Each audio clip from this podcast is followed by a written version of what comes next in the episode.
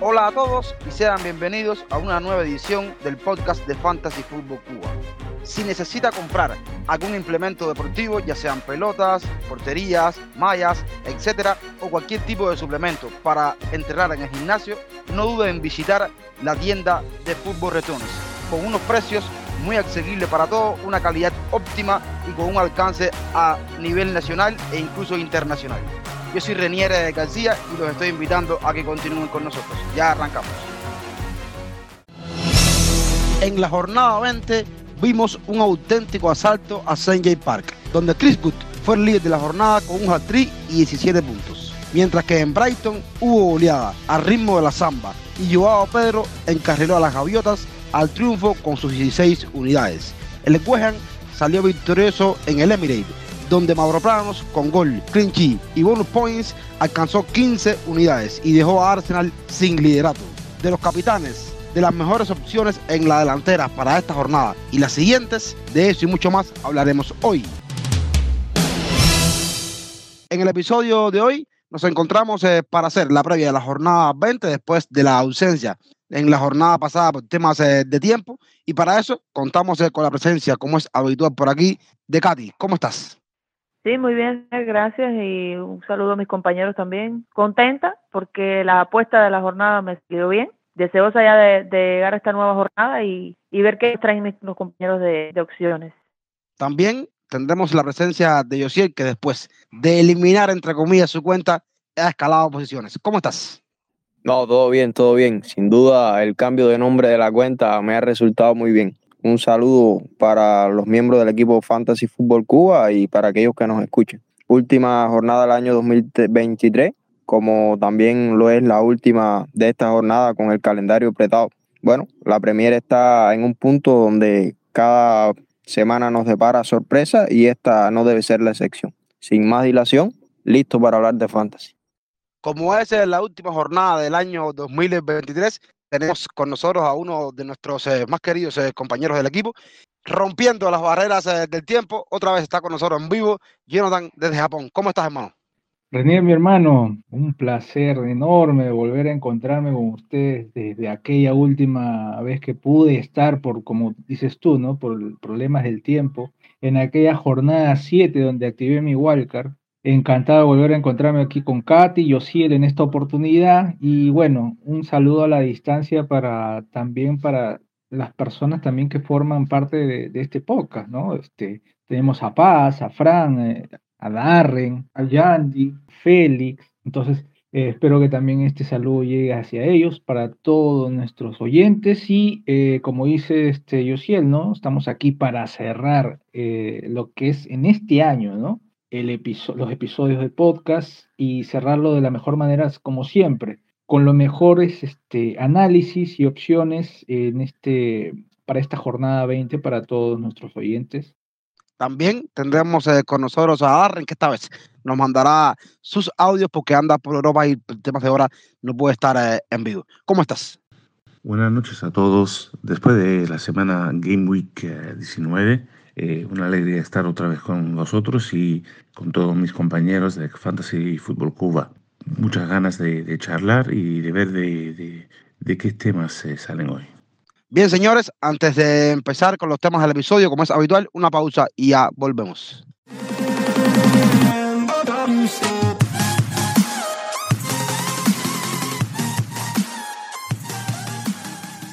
Estamos eh, de vuelta en el podcast de Fantasy Fútbol Cuba para hacer la previa de la jornada 20, cerrar el año 2023 hablando de FPL. Vamos a arrancar eh, por el plato fuerte que son los capitanes, una semana donde no estará, o lo más probable es que no esté Erling Haaland. Entonces vamos a empezar escuchando a Darren cuál es su opción de capitanía para esta semana.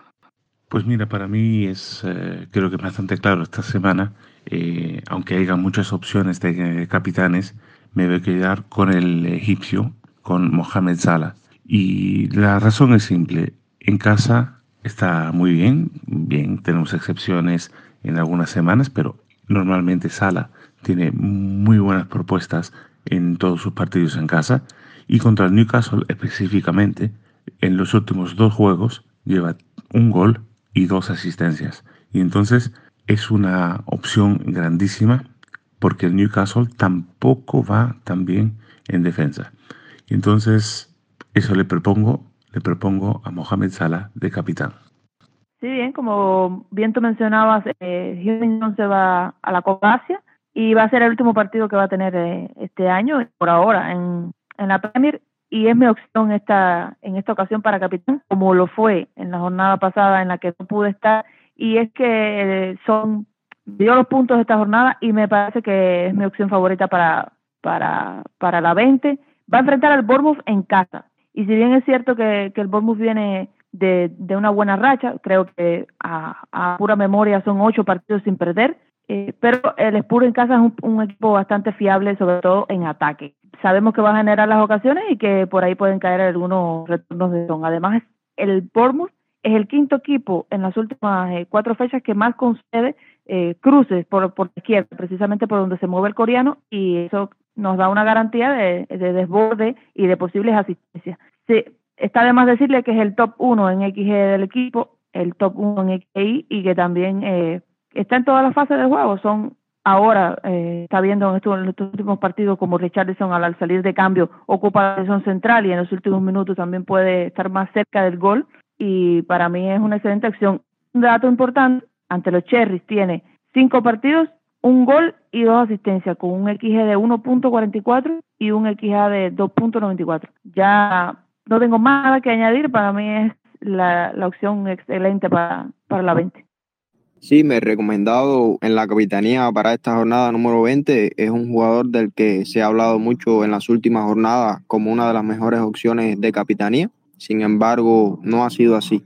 Pero esto no quita que nuevamente sea una buena opción de capitán. Y sí, estoy hablando de Oli Watkins. El delantero villano a lo largo de la temporada ha mostrado unas estadísticas muy estables. Eh, de las que hemos hablado en otros capítulos, por lo cual no me voy a detener en ellas. Eh, solo decir que enfrentando a Barley en los últimos cinco encuentros registra un total de dos goles y una asistencia en 438 minutos disputados para un expected goal de 3.52 y un expected assist de 1.21. Eh, en los últimos dos partidos como visitante, el Barley es el tercer equipo con mayor expected goal en contra con 4.21. También es el equipo que más oportunidades concede de visitante en este periodo con un total de 35, 12 de las cuales han sido por el centro, lugar donde se vería beneficiado Watkins. Pero bueno, no todas las estadísticas son buenas, pues en esta temporada Watkins no ha conseguido retornos en casa ni ante Luton ni ante Sheffield United. ¿Logrará saldar la deuda en Villa Park ante los recién ascendidos a costa de Barley? Bueno, eso lo sabremos terminado, terminado el partido. Yo me voy con un capitán que va a ser ultra diferencial para aquellos que lo, que lo usen y es un capitán de City. ¿Por qué? Porque City va ante Sheffield, que si en las últimas cuatro semanas ha mejorado en defensa, va a enfrentar ahora a un rival que genera muchísimo y que es el equipo de Pep Guardiola. Me voy a quedar de este equipo con Phil Foden porque otro de los jugadores es potente este equipo lo tocaremos en otros temas del episodio de hoy y Foden en estos momentos tiene un valor de 7.6 millones, un por ciento de selección de 12.0 eh, por cierto, de redundancia, 5 goles, 4 asistencias en lo que va de temporada y 9 bonus points. Un Manchester City que vimos esta semana a Phil Foden jugando por el centro y es precisamente por donde más ha concedido el Sheffield en las últimas 4 semanas. Lo hizo bastante bien, hizo un golazo y después eh, también tuvo otras oportunidades, disparó al palo y tal. Y yo creo que, que Phil Foden puede ser eh, una decisión para esta semana, ya que estamos hablando de un equipo como Manchester City, que enfrenta a un rival bastante débil, por lo menos en el papel, que es el Sheffield United en defensa. Entonces, ahí lanzo esta decisión para los que quieran ir osados por un capitán diferencial. Vamos a pasar de esta manera al segundo tema de hoy, que es el tema de delanteros diferenciales para la jornada 20. Delanteros que no sean ni Solanke, ni Watkins, ni Álvarez, ni Alexander Isaac, ni Darwin Núñez. Fuera de estos delanteros, ¿cuáles creen ustedes que sea el correcto para la jornada número 20? Mira, con el tema de delanteros para la Game Week 20, hay muchas opciones, claro, pero me voy a quedar con Gabriel Fernández de Jesús. Gabriel Jesús. ¿Y por qué? Porque tiene no solamente buenos partidos en la 20, pero también tiene partidos Fulham, Crystal Palace, Nottingham Forest las siguientes tres semanas. Entonces, em, es un jugador que siempre está ahí. También pienso un poco de que el Arsenal, ahora después de, perder esta noche contra el West Ham, tiene que hacer algo un poquito diferente. Él viene con tres goles eh, y dos asistencias, con un XG de 4.71 y un XA de 1.43. Y creo que es un, es un jugador que nos puede hacer la diferencia, especialmente que, ya, les digo que creo que van a atacar, van a, van a tratar, van a intentar de conseguir los más puntos posibles para estar arriba de la tabla. Bien, eh, como decía Ranier, tengo un nombre de un delantero diferencial. Como titular, prácticamente se ha ganado el puesto en los últimos cuatro juegos, ¿no? Y lo viene haciendo muy bien. Su precio es bastante bajo, es muy diferencial. En casa es un jugador que se transforma prácticamente, ¿no? Tiene un promedio de un espectro de gol bastante alto en casa. Hablo de Adebayo, no Adebayor, el togolés que jugó en el Arsenal. Este es Adebayo. Es un delantero bastante alto, potente, y como dije, tiene cuatro juegos como titular con el Luton, que se le viene un calendario en el cual va a tener juegos en casa, ¿no? Eh, se habla que la jornada 26 es blank, podría ser blank para el Luton, entonces más o menos hasta esa jornada, el Luton tiene un total de cuatro juegos en casa. Y como digo, en casa este Luton se transforma. Eh, le anotó al Arsenal, le anotó al City, eh, estuvo cerca de anotarle al Newcastle, ¿no? En los tres juegos en casa que tuvo entre esos últimos cuatro que tuvo de Bayern, lo hizo muy bien. Los balones llegan mucho por vía aérea eh, a través de Doughty, ¿no? buscando mucho su potencia física. Y ese es así que Luton en casa hace mucho daño. Eh, su espectro de gol es eh, bastante considerable, ¿no? 0.36 por 90 minutos. Y es el delantero que yo le daría así, o le diría a las personas que nos siguen, ¿no? Que le den un poco de atención, porque esos cuatro juegos en casa, más o menos hasta la 26, como digo, y una posible doble game week más adelante, haría interesante a este jugador tenerlo como un jugador, puede ser como un tercer delantero barato que se tenga en nuestros equipos, ¿no? Así que lo dejo ahí en la mesa para que ustedes lo puedan considerar, a Adebayo de Luton. Yo te voy a traer otro nombre que está bastante reciente y es eh, Joao Pedro, el delantero del, del Beton, que cuesta solamente 5.4 millones y tiene un 9.9% de selección, bastante diferencial. Va a enfrentar eh, al West Ham de visita, es cierto, pero West Ham es el cuarto equipo que más disparos a puerta ha concedido en estas últimas fechas. No nos debemos engañar por este partido contra Arsenal, donde tendieron prácticamente todo el partido. En dos ocasiones las aprovecharon y es un equipo que está concediendo mucho en estas últimas fechas. El segundo que más ocasiones concede por la izquierda, que es algo a tener en cuenta porque con la baja de, de Cobro Mitoma, el, el, brasileño se va a mover más por, ese, por esa zona, suele caer más esa banda y pudiera, pudiera llegar por ahí, por, esa, por ese lado que es el lado más débil de, de los Hammers. Es el primero también que recibe por la banda derecha y también se pudiera haber asistido en este caso por Gross, que suele lanzar balones por ahí y, y él penetrar desde la segunda línea. Bien, Brighton es el cuarto equipo con mayor XG en las últimas cuatro fechas y Joao Pedro es un delantero que es el encargado de cobrar los penales en este equipo. En la primera vuelta se fue sin retornos ante, ante West y este podría ser eh, precisamente el partido donde él se tome su revancha. También acordarles que Bonanote salió tocado en, el medio tiempo y esto me da como que una cierta confianza en cuanto a los minutos que pueda disputar yo, pero me, me parece que con las bajas ya de mi toma, de Bonanote y las dudas que, que de los otros jugadores, va a disputar los 90 minutos en la próxima fecha y es un delantero que si se vuelve a salir como en esta, te va a hacer subir muchísimo el OR, por lo tanto esa es mi opción de diferencial. Sí, mi delantero recomendado para esta jornada es precisamente Christopher Nkunku, jugador que de no haberse lesionado a día de hoy fácilmente podría ser uno de los jugadores que dominaba el template y así como las estadísticas ofensivas dentro del fantasy. Aún es muy pronto para jugar al jugador por las estadísticas que ha mostrado en tan solo 102 minutos de juego. No obstante, ya cuenta con un gol. Ahora, Si bien el Luton en casa ha resultado un equipo bastante complicado para ganarle, en los últimos cuatro partidos es el tercer equipo con mayor expected goal con 7.05, haciendo referencia, por supuesto, jugando en casa. No es menos cierto que sus rivales han sido de los más ofensivos de la Premier, pero la novedad de la incorporación del francés a la ofensiva blue debe traducirse en mayor cantidad de goles, cosa que, le puede, eh, que lo puede sufrir el Luton precisamente esta jornada.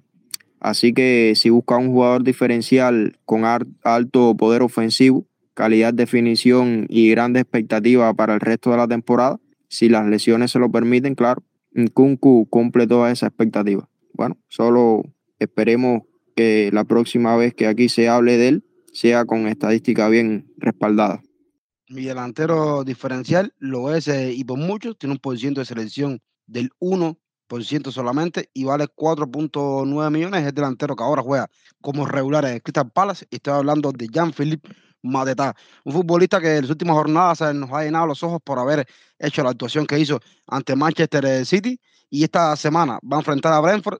Es verdad que Brentford no es ese equipo que durante la temporada entera haya sido el que más ha concedido, ni mucho menos, amén, de llevarse una oleada esta jornada, que fue marcada por errores puntuales, sobre todo de Nathan Collins en defensa, pero eh, Mateta está ahí. El Pala es un equipo que tiene ahora mismo sus mejores jugadores jugando, ya sea Michael Olisi o Iberiche S, y por tanto puede potenciar a cualquier jugador que se aparezca en la, en la punta de ataque y debe estar Jean-Philippe está en ese puesto, ya que Hudson Ebra ahora mismo está lesionado, no estuvo ni en el banquillo la jornada pasada, por lo que se aventura de que tampoco aparezca en esta jornada, ya que son pocos días de recuperación. Mateta en lo que va de temporada tiene dos goles y cuatro asistencias, no son estadísticas que deslumbren, pero tampoco ha sido ese jugador que ha sido habitual toda la semana. Por tanto, creo que Mateta puede dar la sorpresa esta semana y si quiere un jugador barato para después moverte hacia otros, eh, en otras posiciones, ahí tienes la opción de delantero de Crystal Palace que puede ser eh, bastante bueno para tus ahorros.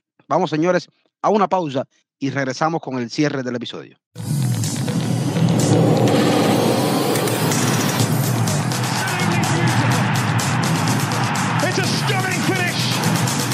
Estamos eh, de vuelta para finalizar el episodio de hoy hablando de ese grupo de delanteros que no hablamos en la sección pasada. Son los delanteros con más por ciento de selección ahora mismo, Solanke, Watkins, Álvarez, Isaac y Darwin. De todos estos, ¿cuál es para ustedes el mejor para estas futuras jornadas que se vienen en la FPL? Viendo todas uh, las opciones mencionadas de, de, jugadores para esta semana de delanteros, ¿con quién me quedaría? Pues me quedaría con Darwin. ¿Y por qué Darwin? Yo sé que, que todo el mundo dice que, bueno, no dicen. Eh, él falla bastantes goles y, muchas veces tiene, tiene, tiene sus fallos que a veces no, no se comprenden. Pero si miramos, juega contra el Newcastle. Y ya sabemos, la última vez ha entrado de suplente y ha hecho dos goles. Esta última semana también le hizo un gol al Burnley. Entonces es un jugador de confianza, un jugador que podemos esperar que arme mucho caos, que haga muchísimas cosas y también por su velocidad y por sus cagañas, vamos a decir, pueda partir el juego del Newcastle.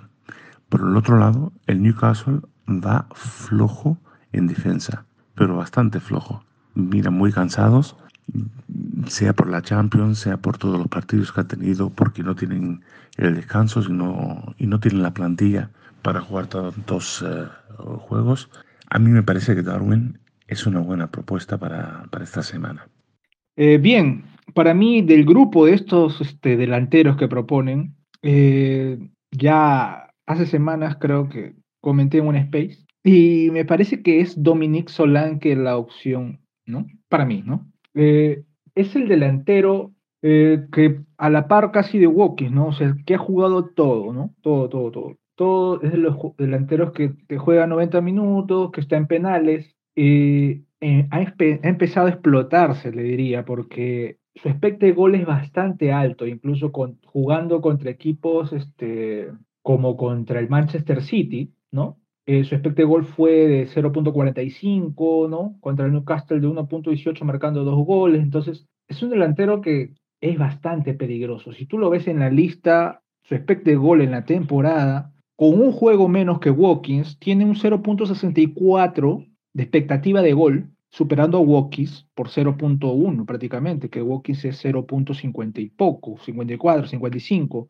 en la temporada, lo supera. Su expectativa de gol es bastante alta y está, bueno, únicamente por debajo, obviamente, de Haaland, eh, Darwin, que siempre tiene un gol alto, de Isaac, de Jackson, ¿no? Pero eh, en este momento me parece el delantero más interesante para tener en cuenta. Y como dije, ante equipos contra el City tuvo muy buena expectativa de gol. Su calendario quizás algunos podrán este, pensar y, y meditar y dirán, pero tiene Spurs, tiene Liverpool, West Ham también lo tiene más adelante, que viene de clinch ante el Arsenal, pero es que ante equipos fuertes, eh, este, este jugador ha mostrado mucha peligrosidad, ¿no?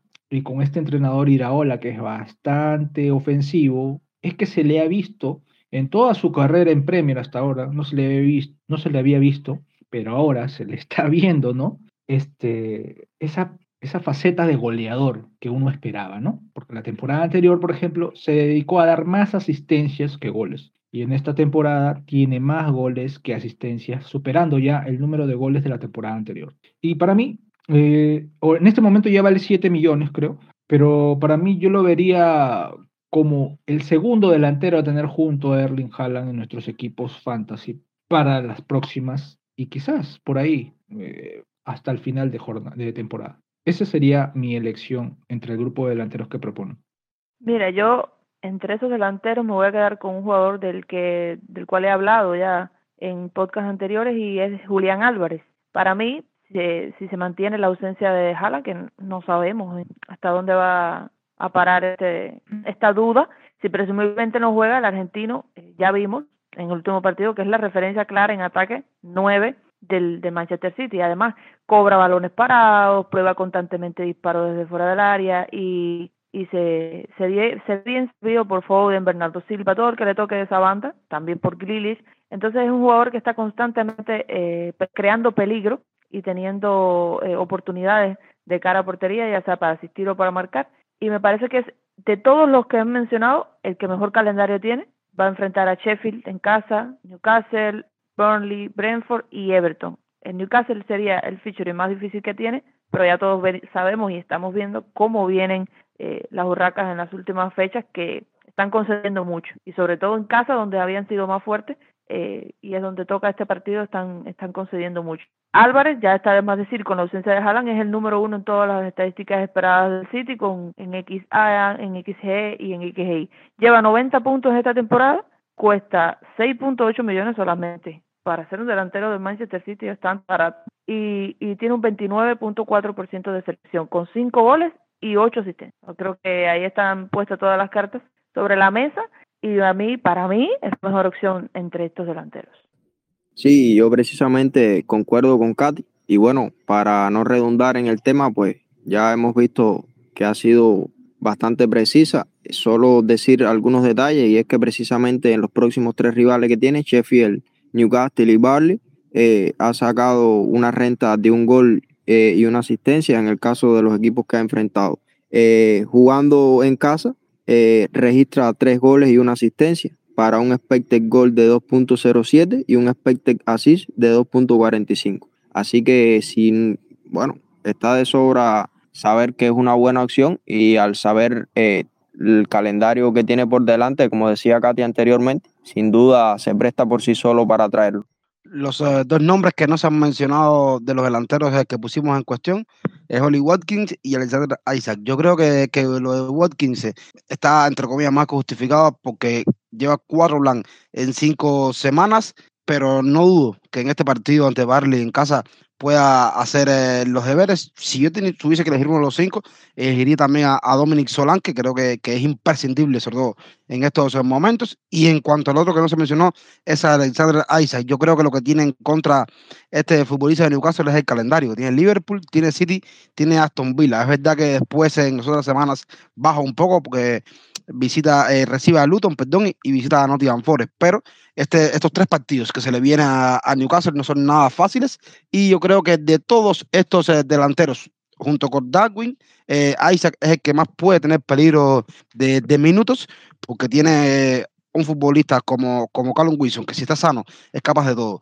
Por tanto, yo creo que coincido con ustedes que los más eh, lógicos son los nombres que ustedes eh, daban, Solanke, Álvarez y, Darwin, pero no dejaría pasar por alto Walking también, que yo creo que puede ser interesante. Ya yo sí he hablado de él en cuanto al tema de la capitanía, entonces eh, no hay mucho más que agregar con respecto a Watkins. Ya de esta manera vamos a cerrar el último episodio del año 2023. Ha sido un año donde hemos llevado episodios casi todas las semanas e incluso durante las vacaciones eh, estuvimos llevando episodios con series de entrevistas, con series de informaciones de equipos de fútbol eh, mundial.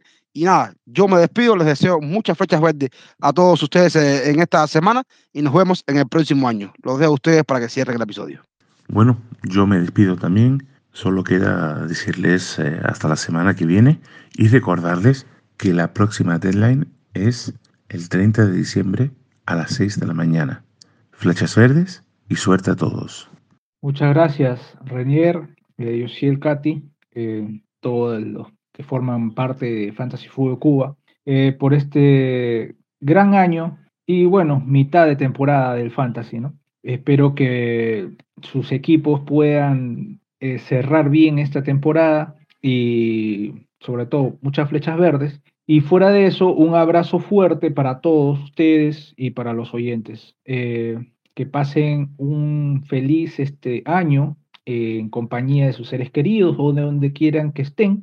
Eh, y recuerden siempre ser positivos y que este solo es un juego y que si algunas veces no les salen las cosas, siempre hay que mirar al frente positivamente de que podrán darse las cosas más adelante. Me despido, nuevamente un abrazo fuerte, nos vemos el próximo año. Nuevamente ha sido un placer compartir con ustedes, muchachos, este espacio que tanto nos gusta para, para hablar del juego que, que nos encanta. Les deseo mucha suerte, muchas flechas verdes a todos y que, que se repitan nuestras visitas en, en el próximo año. Salud y hasta pronto. Sí, como siempre, ha sido un placer el compartir con ustedes estos minutos dedicados al fantasy. Solo desearles que dejen las malas rachas en el año 2023 y que en el 2024 tomen las mejores decisiones. Decisiones que en conjunto hagan que las flechas verdes toquen a su puerta. Estamos llegando al final del episodio de hoy. Ha sido un placer eh, contar eh, con todos ustedes por aquí. Recuerden que pueden seguirnos en las redes sociales. En Twitter nos encontramos bajo la cuenta arroba fan-food-cuba. También pueden seguirnos en Telegram y ser parte de nuestra comunidad y participar en el debate que tenemos a diario. Yo soy Renier, ya me estoy despidiendo. Recuerden que en la descripción del podcast aparecen las cuentas personales de cada uno de nosotros y como siempre les digo, chao, los quiero y cuídense.